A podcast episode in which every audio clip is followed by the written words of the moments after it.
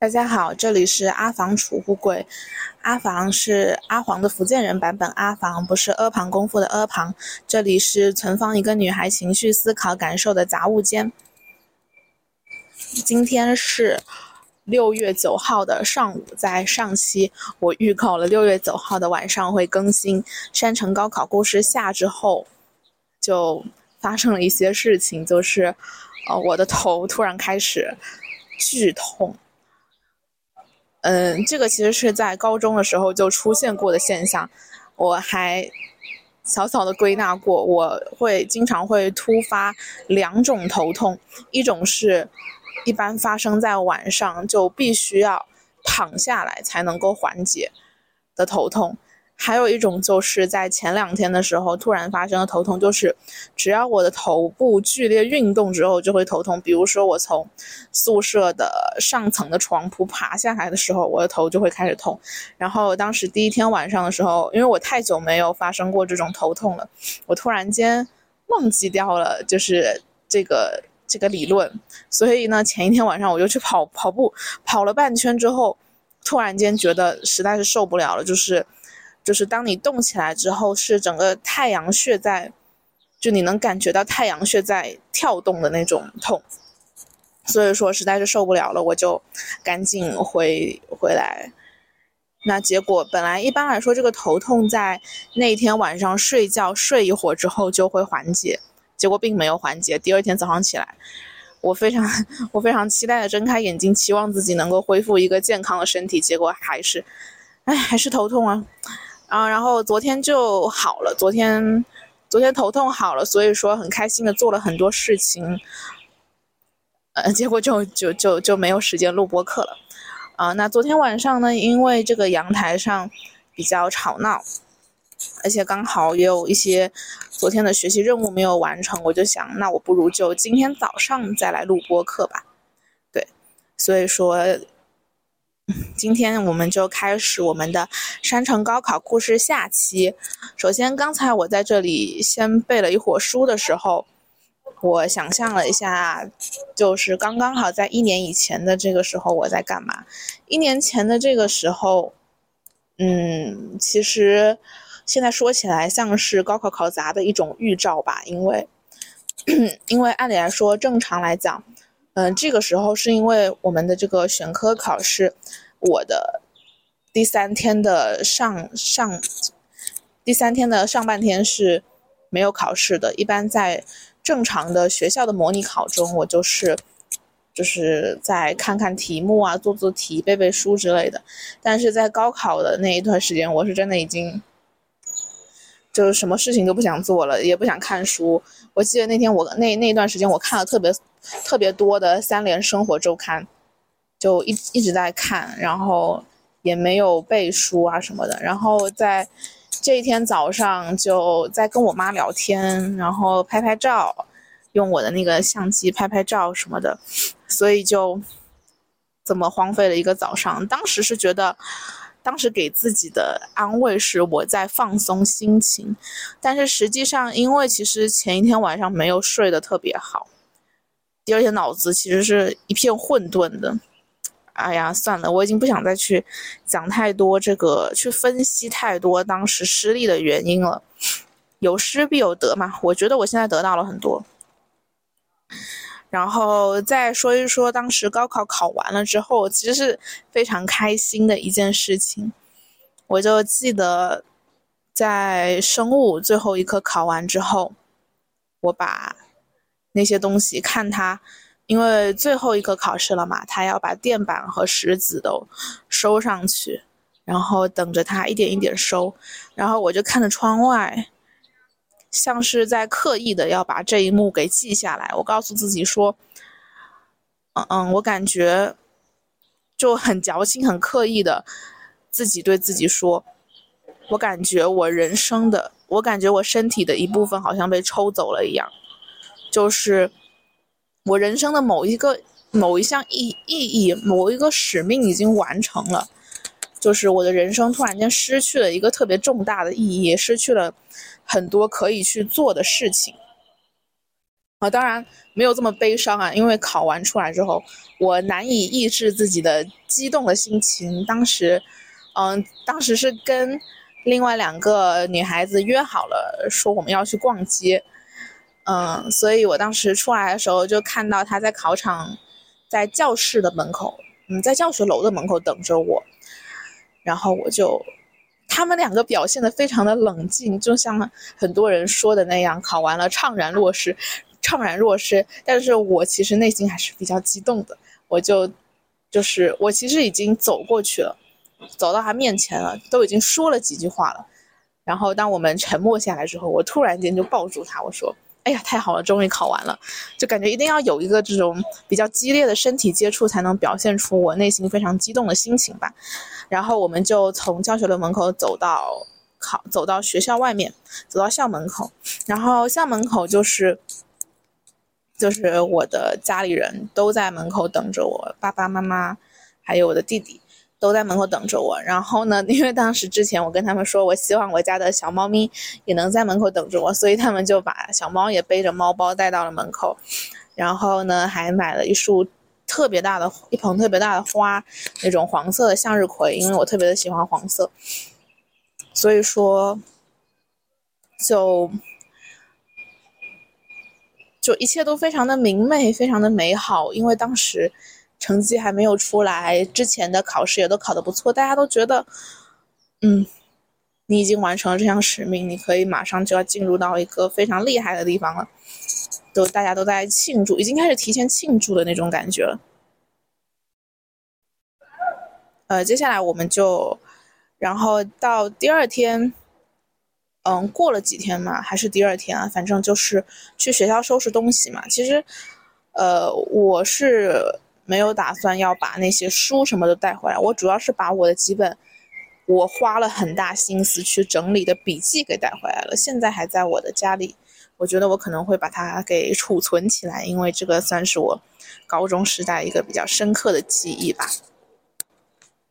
所以说带了那个东西，还有一些我的小文具，就是当时给我带来一些快乐的小文具，那种特别漂亮的便利贴 To Do List，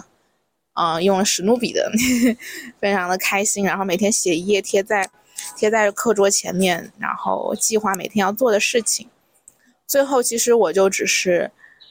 把这些东西放在了一个很小很小的小推车上，然后推着那辆小推车我就回家了。呃，在当时整理东西的时候，瞬间就开始和同学计划起了，我们今年暑假一定要去看一次演出现场 live house，因为我和他两个人都是摇滚乐的爱好者。后来我们两个也确实去了。她是我喜欢的女孩子，在高三的时候，给过我很多很多快乐，很多。其实不能算是，说不上是支撑我度过高三的什么东西那种非常浪漫的表述，因为其实从高中高三开始，我已经是一个非常自己给自己力量的状态了。但是他给我当时的生活是带来了非常多的快乐，这个好像突然间想起了特别多的事情，我觉得不应该在这个时候讲。反正最后和他一起去了，所以关于高考之后的暑假。因为我当时，呃，一个是当时家教了一个月，然后后面又又因为疫情又被隔离，然后就是所以就反正很多事情都被搁置了，最后最后也没有那种特别大型的毕业旅行。初中都有毕业旅行，高中没有毕业旅行，但是和他去的那一次现场。我觉得可以算是我的毕业旅行吧，我就我反正我印象最深的就是我和他在看完演出之后特别热，我的头发绑起来，然后那个时候头发很短，其实就是后面一个小揪揪，然后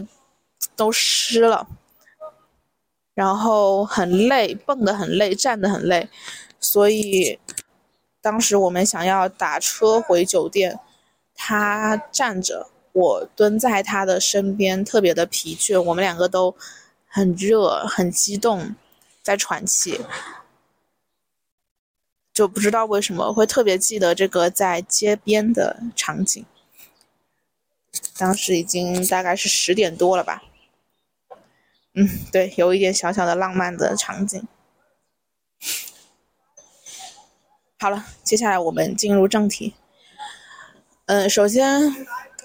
上期说了，我在这我在这期想要和大家分享一些我对于高考这个制度的思考。这个思考当然是之前有很多人都已经讲过了，而在。在高考之前，我也有对它进行过很多思考。其实我觉得，大家在经历高考的时候，我觉得会对高考从抵触到慢慢的接受，到甚至是维护它。我不知道是因为自己已经投入了这么多的成本，所以不自觉的成为了维护他的一份子，还是怎样？总之，我在嗯上半个学期，尤其是呃大一的上学期，在。复习阶段的时候，我有一个特别明显的感触，就是我在准备高考的过程中，获得了我在上期节目中说的努力的能力，平静的努力的能力。当然，首先是因为我自己学的这个专业是我比较喜欢的，但是其实因为一些万恶的大类招生，我还是要学一些背一些我并不是那么感兴趣的东西。当然了。大一结束，这些东西都即将离我而去，我现在也是非常的开心，希望赶紧度过这一场期末考试吧。嗯，所以说，当时我会包括像，嗯，这个学期的期末考试，我会大概提前一个月到一个半月开始计划我所有的每一科的复习的规复习的复习的这个。嗯，复习的计划嘛，就是开始列这个复习计划，然后把特别大的一本书给分割成，反正我要背的最多的那个是我最后笔记整理出来有五十页的 Word 文档，还是那种页边距调成了窄之后的，然后呃，我就把那五十份文档分成了两页一份，分成了二十五份，然后每天背一份。然后同时用那个艾宾浩斯遗忘曲线来复习，我背到现在感觉效果还是可以的。嗯，所以说，因为我是这样想的，因为我上期也讲过，我是在非高考大省，而且我们那个学校它不是一个，它其实是一个我觉得有一点点放养的形式，因为我也说了，它会让我们晚自习出去。出去，嗯，在走廊上学习呀，什么的，所以说他也没有特别特别严苛的那种时间规定。晚饭大概有一个一个多小时的时间可以吃，而且是完全足够的，不是说你必须得赶着去吃晚饭。经常我和我同学会在外面逛荡半天，就是想我们今天到底要吃什么，而回来还可以跟同学聊天聊个十分钟到半个小时的。所以说，其实是非常愉快的，也不不不说不上愉快，就是说没有那么紧张的一个准备过程。那在这种没有那么紧张的准备过程，又有压力的情况下，就会让我们有很多的思考的空间。我们可以去想，我们为什么要参加这场考试？这场考试到底能给我们带来什么？还有就是思考我们要怎么去学习，因为，对，还有就是老师其实没有没有给我们一个特别强制性的学习计划，说你必须要按照这些，所以说每个同学的学习方法都不太一样。就是我们会有很多的学长学姐跟我们分享他们的经验，然后我们都会一一去尝试，最终形成我们自己的学习方法，然后自己去整理笔记，然后有的时候会互相分享自己的学习方法，但是最终采纳不采纳，其实也是完全看个人的。我觉得这样还挺好的，最终我们都大概的探索出了一套我们自己的学习方法，而且我们能够一点一点的付诸实践。所以在，在我来到了大学之后，我当然看到，其实我之前是以为大家都会努力学习的，因为我的感觉就是，在我高考完之后，反正大家跟我们说的都是说，你到大学了还是要继续努力学习，要考什么很好的成绩之类的啊。大学可能比高中更累啊，什么什么这样的讲述吧。所以说，嗯，我也没有放松，而且我也以为周围的人不会那么的放松。但是后来，当我有有一天。当时是有一门课的最后一节划重点的那一节课，老师当时划完重点之后，就让我们自己先复习。我当时是开始整理笔记了，结果我旁边的同学他就直接开始玩他的平板。那个时候我才突然间意识到，其实不是所有人都会在就是在大学的时候开始努力的，就是有些人可能真的就是。还是像我们十年前的那种表述，就是，呃，上大学之前，呃，很努力考上了好大学，然后在大学之后开始荒废，然后又或者说是现在一些普遍的叙述是在大一大二的时候不醒悟，然后呢沉迷娱乐，然后到大三大四开始追赶，然后把绩点给考高了，什么什么什么的。嗯，那个时候我才突然间意识到这件事情，而且在也在对比之中，也突然间猛然清醒的意识到，我在这个既有压力又给了我一定生长空间的备考环境之中，我形成了，我好像终于获得了我曾经梦寐以求的努力的能力，而且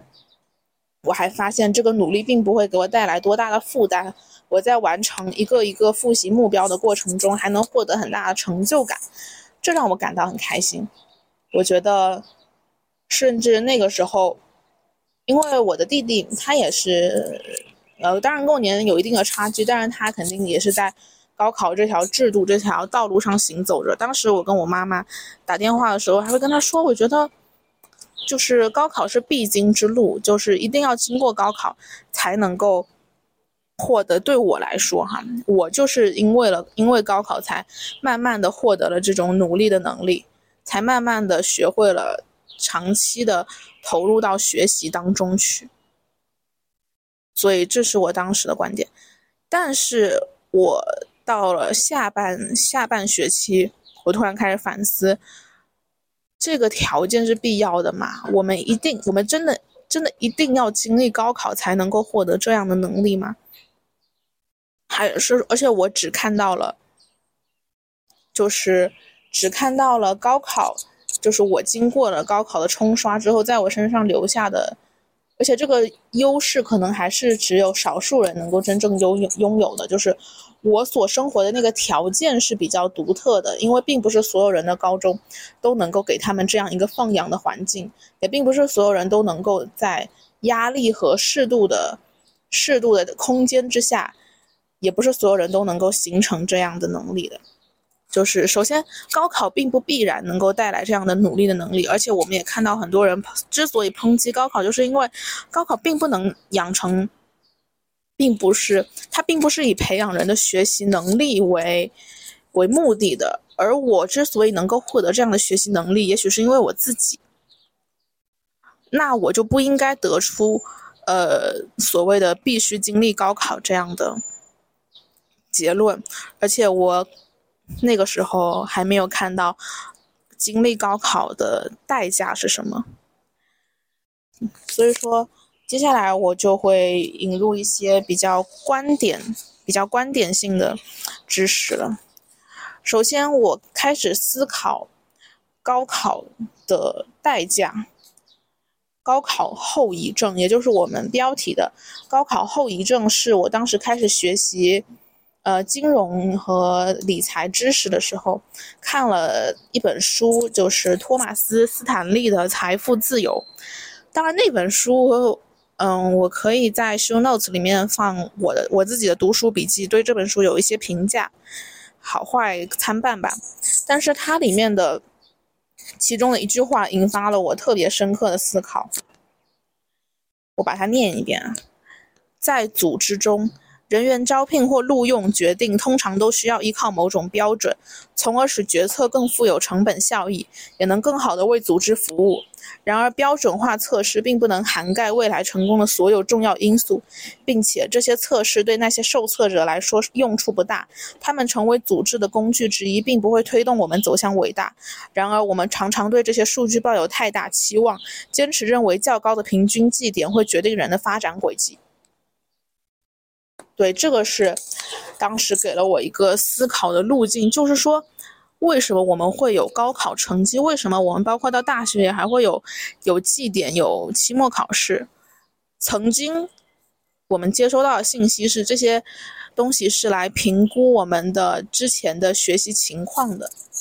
啊，那我们在高中的时候可以说，哎，那首先。我们在高中的时候为什么要通过一场一场的考试来评估我们的学习情况？是因为我们最终要面对高考，我所以我们采用了高考的评分准则，然后来一次一次的磨练我们去应对高考的能力。那我们为什么需要高考？是因为我们需要招生。那为什么需要招生？是因为国家需要把所谓的人才放到一个高等教育的环境中去，让他们更好的为国家和社会服务。所以说，这个分数是。所谓的是上层需要的，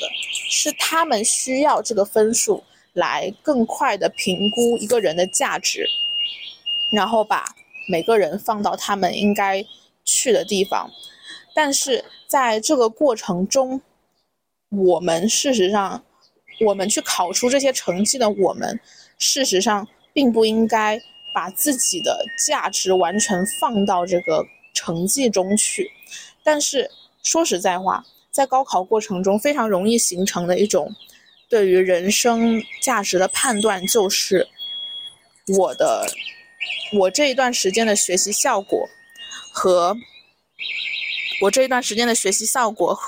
甚至包括于我的整个人生价值，都是由高考成绩、由这段时间的成绩和我可能获得的那个高考成绩来决定的。而这反映到我们未来的一些现实生活中，就是你的学历。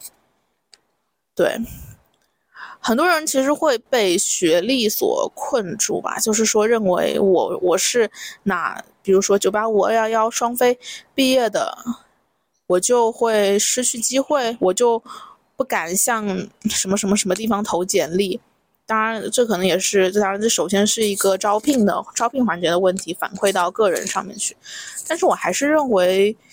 嗯，我还是认为人生是有非常多可能性的。高考的高考的，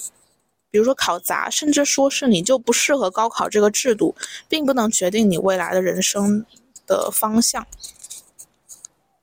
而且，我们应该从那样的叙述中走出来，就是我们的人生价值由某一些数据决定，而这些对这些数据甚至不一定是高考成绩，它在未来，比如说到我们大学，它可能会变成我们的绩点，我们的嗯综测排名。所以说，当时在上半个学期，我比较焦虑的一个点就是，我的我的，因为我不是不是一个非常外向的人，我不太不太擅长，也不太愿意去参加各种嗯活动。呃，你比如说，就是有综测加分的活动，所以我当时有一点担心，说会不会因为我的综测成绩影响到什么什么什么的。当然，后面后面就放宽心了嘛。还有就是我在上半学期发现，我虽然经常麻痹自己说，嗯，我好好学习就行了，但是实际上我心里是非常没底的。但是当我在寒假出成绩的时候，看到自己的排名排在一个比较前面的地步的时候，我就突然间放下了，放宽心了。然后同时在那个时候。我才敢对自己说，我的努力是有结果的。那这个时候，我们就可以看到，这种归因实际上是非常高考式的，就是当你的成绩出来了，你的排名在前面，你才会觉得你的努力是有价值的，而并不是根据你这段这个学期学到了什么来决定的。其实我上个学期，包括整个大一，我都觉得我的变化非常大，我学到了非常多的东西。但是呢，在之前我并不敢，就是在上个学期，在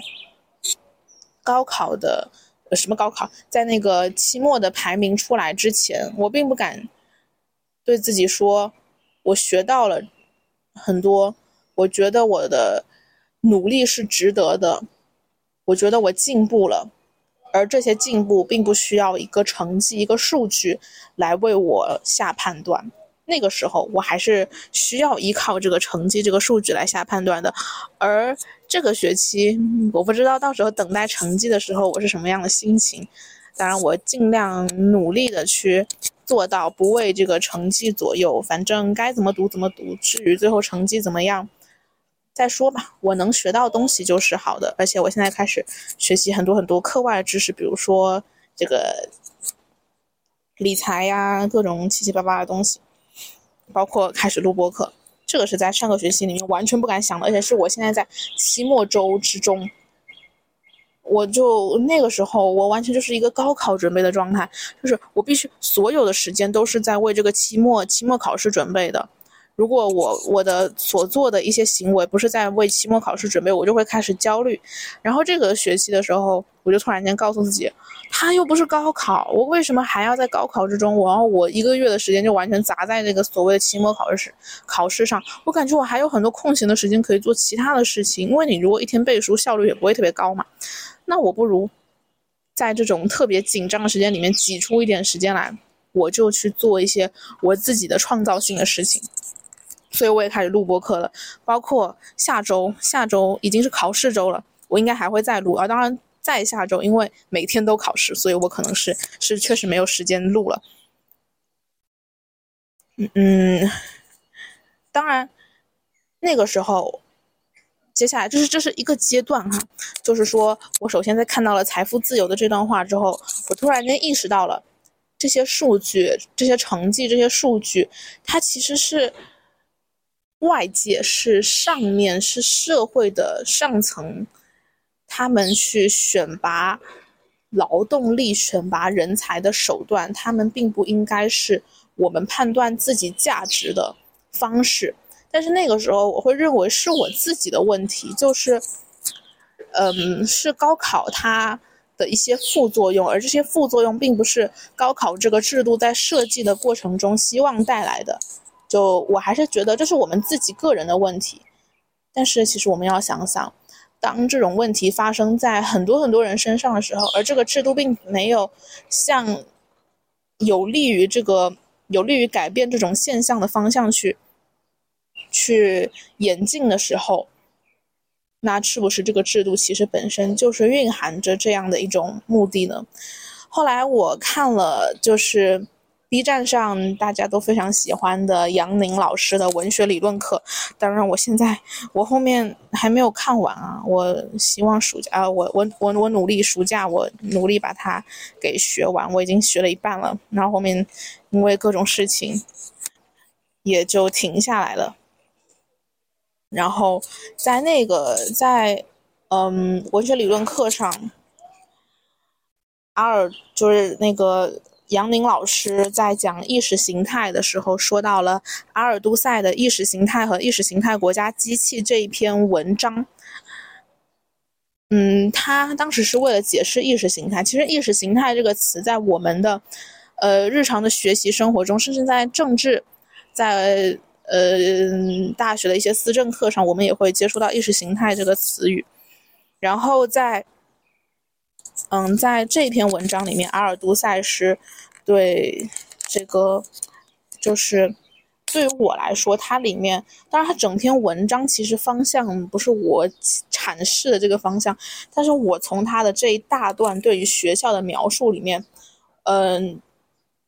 所就是我开始对高考怯昧了，我开始不再像上个学期说，人生必须经历一次高考，不再对，当然我。依然接受高考给我准备高考的过程中，我有很多浪漫的回忆，而这些回忆也构成了我青春的很大的一个部分。但是我认为那是因为我，是因为我身边的同学们他们很可爱，所以我才能拥有这样的回忆，并不是因为高考这个制度。高考这个制度，我觉得永远都不应该被无条件的维护，永远都应该受到，永远都应该接受我们的思考，接受我们的批判。所以说，嗯，现在我的面前就摆放了我拷贝的意识形态和意识形态国家机器的这一篇特一段特别长的，嗯，描述。我觉得应该这样说吧，他是他首先他在前面介绍了，呃，意识形态和意识形态国家机器是什么呢？就是，嗯，在。呃，阿尔都塞是西方的马克思西西方马克思主义的一个学者，他认为，因为首先在马克思主义的一个经典的，我们大家都知道，就是呃国家机器嘛，国家机器，呃经济基础决定上层建筑，上层建筑中有就是包括国家机器这么一个东西，而国家机器，嗯，在阿尔都塞看来，他觉得。呃，马克思的这种描述是一种，马克思的这种观点是一种描述性的，就是比如说经济基础决定上层建筑，就是像一栋楼的地基和它的楼一样，它是一种描述性的。啊，包括国家机器，然后他认为，呃，国家机器分为实体的，实体的国家机器和这个意识形态国家机器。实体的国家机器就是监狱。法律、警察这些我们看得见的，也确实，它是在，嗯，以一种比较明显的方式给我们限制的这些东西。而意识形态国家机器就是，嗯，通俗来讲，就是潜移默化的对我们产生，对我们的思想产生影响这些东西。他认为，在之前承担这个功能的是教会。呃，而在教会的影响力被大大的削弱之后，就是学校，学校就成为了意识形态国家机器。为什么呢？呃，当然，就是我们可能首先会想到的是，我们在学校会接触到非常多的思政教育课，但是事实上。嗯，包括我在学习传播学的一些地方，我我会发现，其实像这些真正的非常，就是把观念给灌输给你的这些地方，反而我们对这些观念会非常的警惕，可能并不是那么容易的接受。我们到现在也能够非常清楚的区分，到底什么是我们应该表述出来的思政课上的观点，和我们自己真正所持有的观点。但是我这些我们真正持有的观点。其实是通过那些并不那么显性的方式给传达给我们的，一个是大众传播，而且在我们现在很很重要的一个领域，很重要的一个部分都是从大众传播接出来的。我也不否认我的很多观点也是从大众传播中接出来的，而我我也努力的希望把这些观点能够和比较系统的理论联系起来吧，而。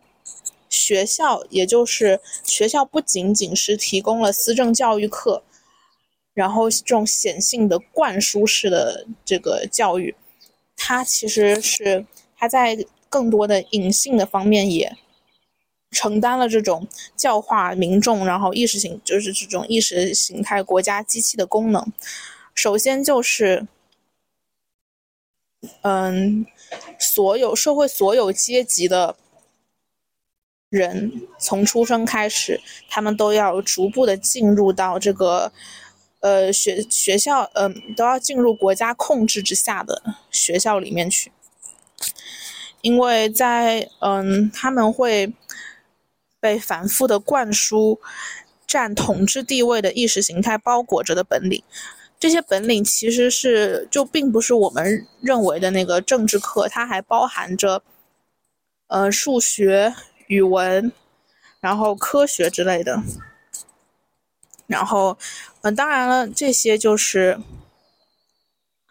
至于它怎么包含着占统治地位的意识形态，这个我暂时还没有办法进行特别明确的解释。还有就是我刚才说的思政教育课，嗯，所有人都会都会，你要想，我们每天上课上的是。一整天的时间，就相当于，因为大众传播它还有一个一个制约的条件，就是说我们时刻都可以关掉它。当我们对这种灌输感到不适的时候，我们就离开就好了。而我们每天投入在大众传播的时间也并不会那么的长，但是在学校就相当于，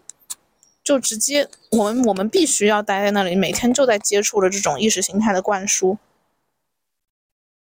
然后接下来。接下来，嗯，包括到进入了选拔制度，而选拔制度中被淘汰的那一部分人，他们就已经，首先他们获得了统治统治阶层的意识形态教育，就是这种思政课，包括这种爱国教育之类的，然后包括维护我们现有的社会制度，这样的，这样的。就是意识形态，他们已经简单的接触了一些，同时他们也接触了，他们也开始，他们也学习了，嗯，他们在在这个社会上，他们需要作为劳动力必须的一些知识和技能。他的这个原话是说，沿途掉队的每一批人，实际上都被提供了与他们在阶级社会必须充当的角色相适应的意识形态，就是。他们不不仅获得了这种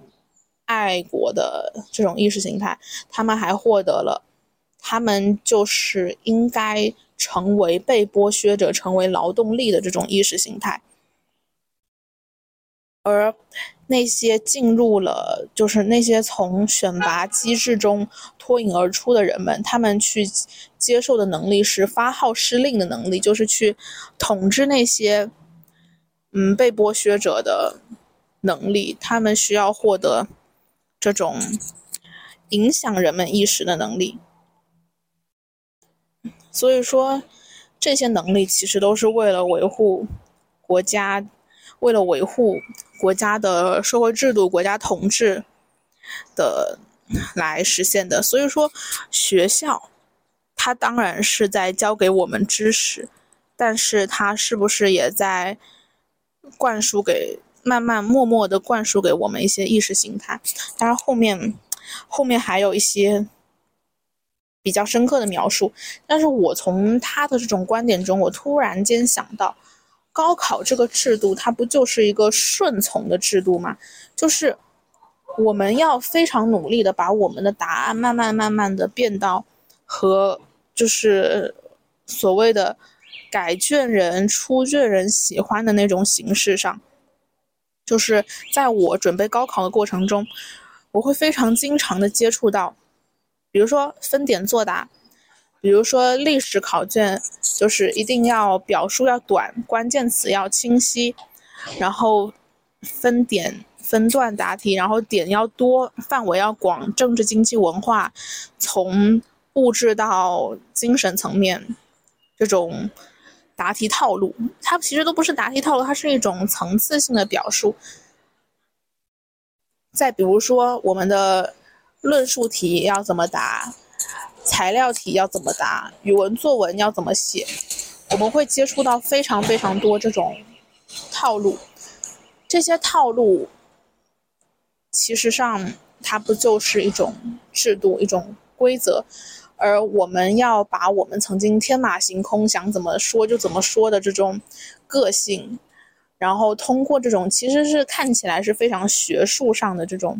行为，就是我们把我们的历史知识套在这种逻辑框架里面，把我们的生物知识也套在这种逻辑框架里面，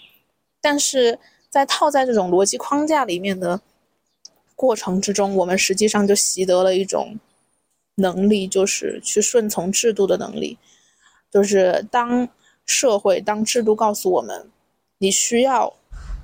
从事这样的工作，当制度告诉我们你的你未来的人生道路、你的参考答案就是这么几个的时候，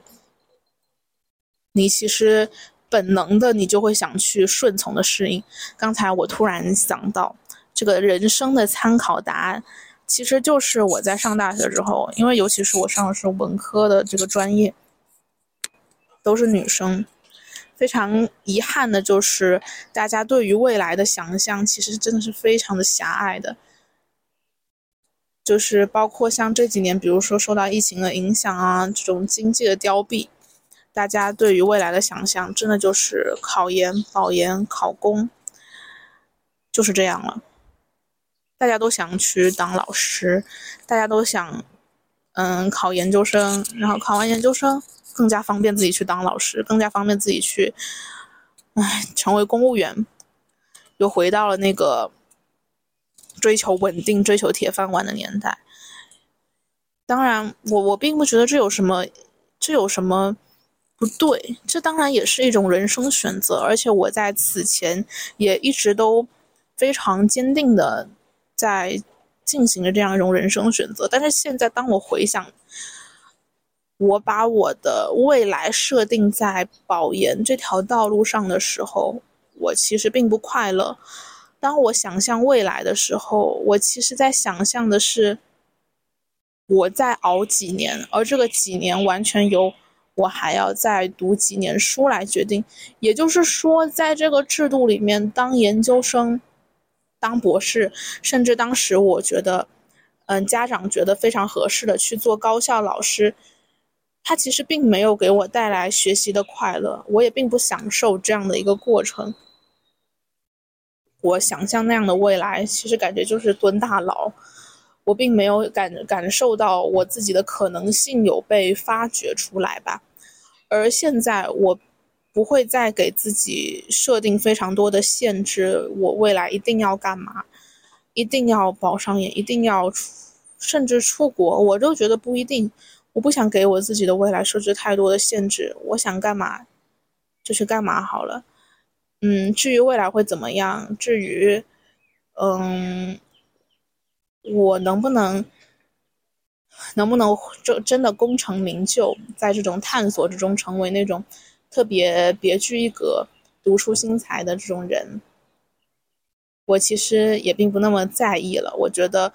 首先我需要把自己的可能性先发掘出来了。我想跟大家说的是，我在讲这段话的时候。我看到我的面前很远的地方，有一只白色的蝴蝶在那里飞翔，它非常的自由，就是那种非常轻盈的左右摇摆的这种飘荡的姿势，在我的面前，我就突然间感觉非常的平静。然后它现在在往湖的方向飞去，它的翅膀在颤动。有的时候它的翅膀在颤动，有的时候它的翅膀伸展，然后向某个地方滑翔。哦，我觉得，哎，看到这些东西会让人挺感动的吧。而我们身为人类，其实并不能拥有这样掌控自己身体的能力。好了，现在我们先回到刚才那个，就是说，我们会习惯性的告诉自己。社会其实会给我们提供一些参考答案，这些参考答案当然是最容、最容，其实也不是最容易达成的，但是它是最容易被看见的，它是最多人在为这条路而努力的，最多人在走着的，也是最容易，嗯，在达成之后获得他人的肯定的，就是，所以说很多人也都选择。了这样一条道路，而这样一条道路就会变得越来越拥挤。所以说，我是决定从这样一条道路之中转身，我我不在这样的叙事里面走了。我并不想去遵循着社会给我提供的人生的参考答案，我想去看看还有什么别的可能性，看看有什么不一样的解法。所以，高考后遗症是什么？对于我来说，首先是最明显的是对考试的这种，就是把特别多的价值、特别多的期望都放在考试和考试的成绩和成绩能够给我们带来的东西上，会对考试施加特别多的压力，施加特别多的期待，然后特别的看重分数，看重排名。再之后，就是在我们人生道路的选择之上，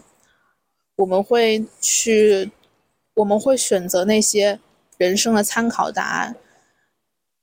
然后在我们的行为之中，我们会因为，其实我一直觉得，就是在语言学上有一种有一种逻辑，就是，嗯，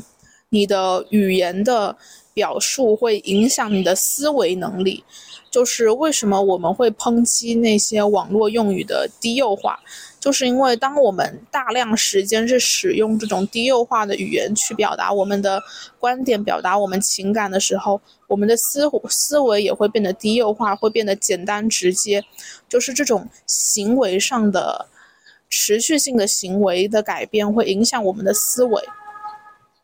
而。高考的答题，也就是一种持续的行为的改变。我们不断的把我们的，把我们的思考塞到那个答题的模板之中，于是我们也就习惯了把自己的思考塞到模板之中，去找到对应的这种思维模式了。于是我们在各种各样的领域，比如说我们应该穿什么样的衣服，我们应该怎么样去生活。我们都需要社会给予我们肯定，我们都需要一些，嗯，我们都需要一些答案、一些框架来告诉我们这是对的，然后我们才敢去这么做。所以，我们顺从着，嗯，大流，随大流的去走着。这大概就是高考后遗症吧。而从高考后遗症走出来，就是不要再迷信高考，不要再迷信成绩，不要再迷信这个制度能够给我们带来的东西。我们应该拥有的是个人的主体性，我们应该拥有的是我们的手艺、我们的能力、我们的表达能力、书写能力，我们甚至是我们编程的能力。当这些能力是我们自己踏踏实实的拥有的时候，我们其实完全可以用这些能力去探索完全不一样的可能性，而不是去走那个参考答案那条路。嗯，好的，那今天的这个播客就录完了。其实我觉得可能还是有一些东西没有聊的特别好吧。我现在突然间觉得，可能这就是单口的缺陷，就是因为我只有自己一个人在这里说，而我的很多东西都是列在了大纲里面的，我可能就是在顺着大纲在讲这些东西，很难有像对谈的时候，因为是有双方的观点的碰撞，能够有很多的新鲜的东西出来，而单口的这种表达更多就像是。我有一些观点，然后我希望他能够用一种比较，嗯，比较有结构的形式表达出来、记录下来。而那些闪光，那些在谈话过程中的闪光，其实是很难拥有的。嗯，希望，当然我现在也并不知道有什么方法能够改变。好啦，哦，现在是。高考的第三天，都对于我来说，高考还没有结束呢。啊，什么东西？就是对于我来说，就是我我是觉得高考还没有结束，甚至好像我记得有一些地方的高考是有四天的。所以说，嗯，现在是八点四十分，所以，嗯，高考的同学们应该还在考场上奋笔疾书吧。所以说我在这里默默的给你们送上祝福，然后希望你们高考之后的暑假能够拥有一些比较浪漫的毕业旅行吧。好的，这里是阿房储物柜，存放一个女孩情绪、思考、感受的杂物间。你的聆听让我的创作和表达更有意义。再见。